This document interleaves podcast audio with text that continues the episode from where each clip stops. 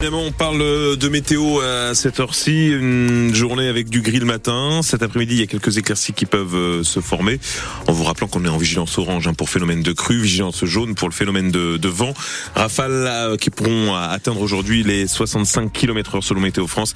Et concernant la température, on est autour de 9 à 10 degrés pour les maxis de l'après-midi. On revient sur tout ça juste à la fin des infos que voici le journal est présenté par Gorka Blanco.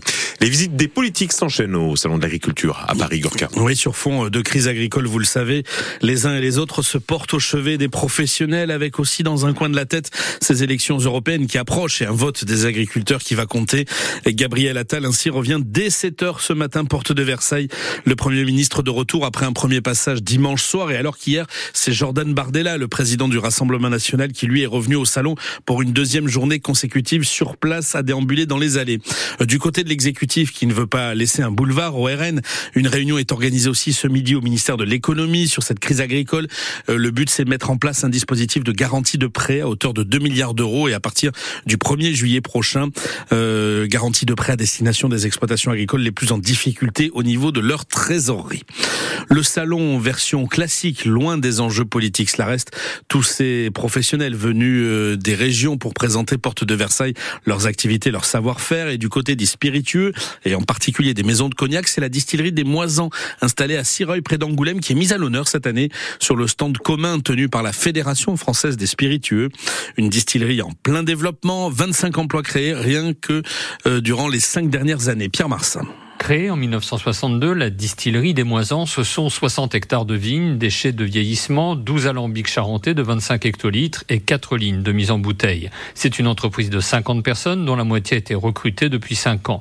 Aujourd'hui, la distillerie et ses deux marques, d'eau et Moisan, s'affichent au Salon de l'Agriculture. Nicolas Mortier est le chef des opérations de la distillerie des Moisans. Il y a une très belle fréquentation au Salon de l'Agriculture, donc ça nous permet d'être visible, de faire connaître nos marques et de faire goûter nos produits pour un coût qui est intéressant puisque on vend au verre et à la bouteille lors du Salon de l'Agriculture. On a aussi notre propre stand, mais effectivement on participe aussi dans le cadre de la Fédération française des spiritueux. Donc c'est vraiment un bel exemple de mutualisation. Malgré sa bonne santé dans le domaine de l'emploi, la distillerie des Moisans subit de plein fouet la crise que traverse depuis plusieurs mois la filière du cognac. Elle fait le dos rond grâce à sa diversification. Nicolas Mortier. Nos stratégies de diversification a été mise en place il y a plus de 7 ans maintenant, donc euh, ça nous a permis d'avancer sur d'autres marchés et sur d'autres spiritueux. Faut pas se voir trop beau quand tout va bien et faut pas se voir trop mal quand tout va mal parce qu'il y a quand même aujourd'hui des ventes de cognac, même si elles ont fortement baissé dans certains pays. Et ça reste un spiritueux d'exception, donc euh, on a toujours notre épingle du jeu à tirer. La distillerie des Moisans exporte dans 60 pays. La distillerie des Moisans de Sireuil, donc mise à l'honneur cette année au salon de l'agriculture pour le cognac. Le centre hospitalier de Sainte déclenche le plan blanc de niveau 2 cette semaine. Oui, depuis 24 heures maintenant, l'ensemble des personnels soignants disponibles sont mobilisables et mobilisés, y compris celles et ceux qui se trouvaient en congé, euh, celles et ceux qui étaient en repos hebdo. Il s'agit de faire face à un afflux euh, important de patients qui met les services sous tension. Certaines activités de soins sont déprogrammées et puis euh, les services de semaine de chirurgie et de médecine sont transformés transformer, eux, temporairement en unité d'hospitalisation complète. Ça veut dire 18 lits supplémentaires pour prendre en charge les malades. Après une succession impressionnante de tempêtes des marées, rappelez-vous à l'époque, à la fin du mois d'octobre, l'île de Ré et sa communauté de communes ont réalisé des premiers travaux en urgence afin de consolider les dunes et le trait de côte mis à mal par les vents et la forte houle. À Lois, il a fallu combler une brèche sur la digue de 30 mètres carrés. À Saint-Clément-des-Baleines, 780 tonnes d'enrochement et 200 tonnes de calcaire ont été acheminées sur place pour restaurer le sentier du littoral. Et puis du côté de Sainte-Marie-de-Ré, les cages métalliques emplies de pierres, ce qu'on appelle les gabions, ont été mises à mal dans le secteur de la maladrerie elles ont été restaurées. Mais à présent, les élus rétés veulent obtenir d'autres autorisations de la part de l'État et de ses services pour pouvoir consolider euh, cette fois les dunes dans le cadre du plan érosion. Une réunion se tient sur ce sujet aujourd'hui à La Rochelle en préfecture. Lionel Quillet, le président de la communauté de communes rétaises. On est sur évidemment tout ce qui est falaise, dunes, tout ce qui est érosion, puisque nos gros ouvrages, nos 65 millions de travaux euh, ben, dans le temps obtenu, donc ça c'est déjà une bonne nouvelle, ça nous fait quand même 80% de, de soucis en moins, mais il reste toutes les fragilités et au bout de la quatrième tempête, surtout en préparant la grande marée de mars, dont on ne sait pas encore quel sera le climat, si je puis dire, mais les hauteurs d'eau seront là. Une fois passée la, grande marée, on étalera sur l'année, on verra comment ça se passe. On a de très gros travaux à faire sur la Quarne.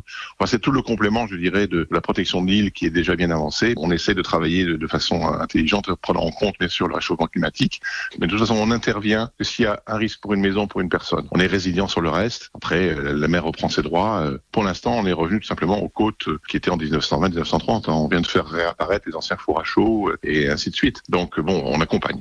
Lionel Quillet, le président de la communauté de communes de l'île de Ré, avec Chloé Bidet pour France Bleu La Rochelle. L'envoi de troupes occidentales en Ukraine à l'avenir ne, ne, peut être exclu. Oui, ce sont les mots hier soir prononcés par Emmanuel Macron au terme d'une conférence de soutien à l'Ukraine qui a réuni 21 chefs d'État et qui s'est tenue à Paris à l'initiative du président français. Ce dernier a notamment annoncé la création d'une coalition pour fournir des missiles et des bombes de moyenne et longue portée et il a donc rappelé que tout serait mis en œuvre pour que la Russie perde cette guerre. Il n'y a pas de consensus aujourd'hui pour envoyer de manière officielle, assumée et endossée des troupes au sol, mais en dynamique, rien ne doit être exclu. Nous ferons tout ce qu'il faut pour que la Russie ne puisse pas gagner cette guerre. Je le dis ici avec à la fois détermination, mais aussi avec l'humilité collective que nous devons avoir quand on regarde les deux années qui viennent de s'écouler. Beaucoup de gens qui disent jamais jamais aujourd'hui étaient les mêmes qui disaient jamais jamais des tanks, jamais jamais des avions, jamais jamais des missiles de longue portée, jamais jamais ceci il y a deux ans.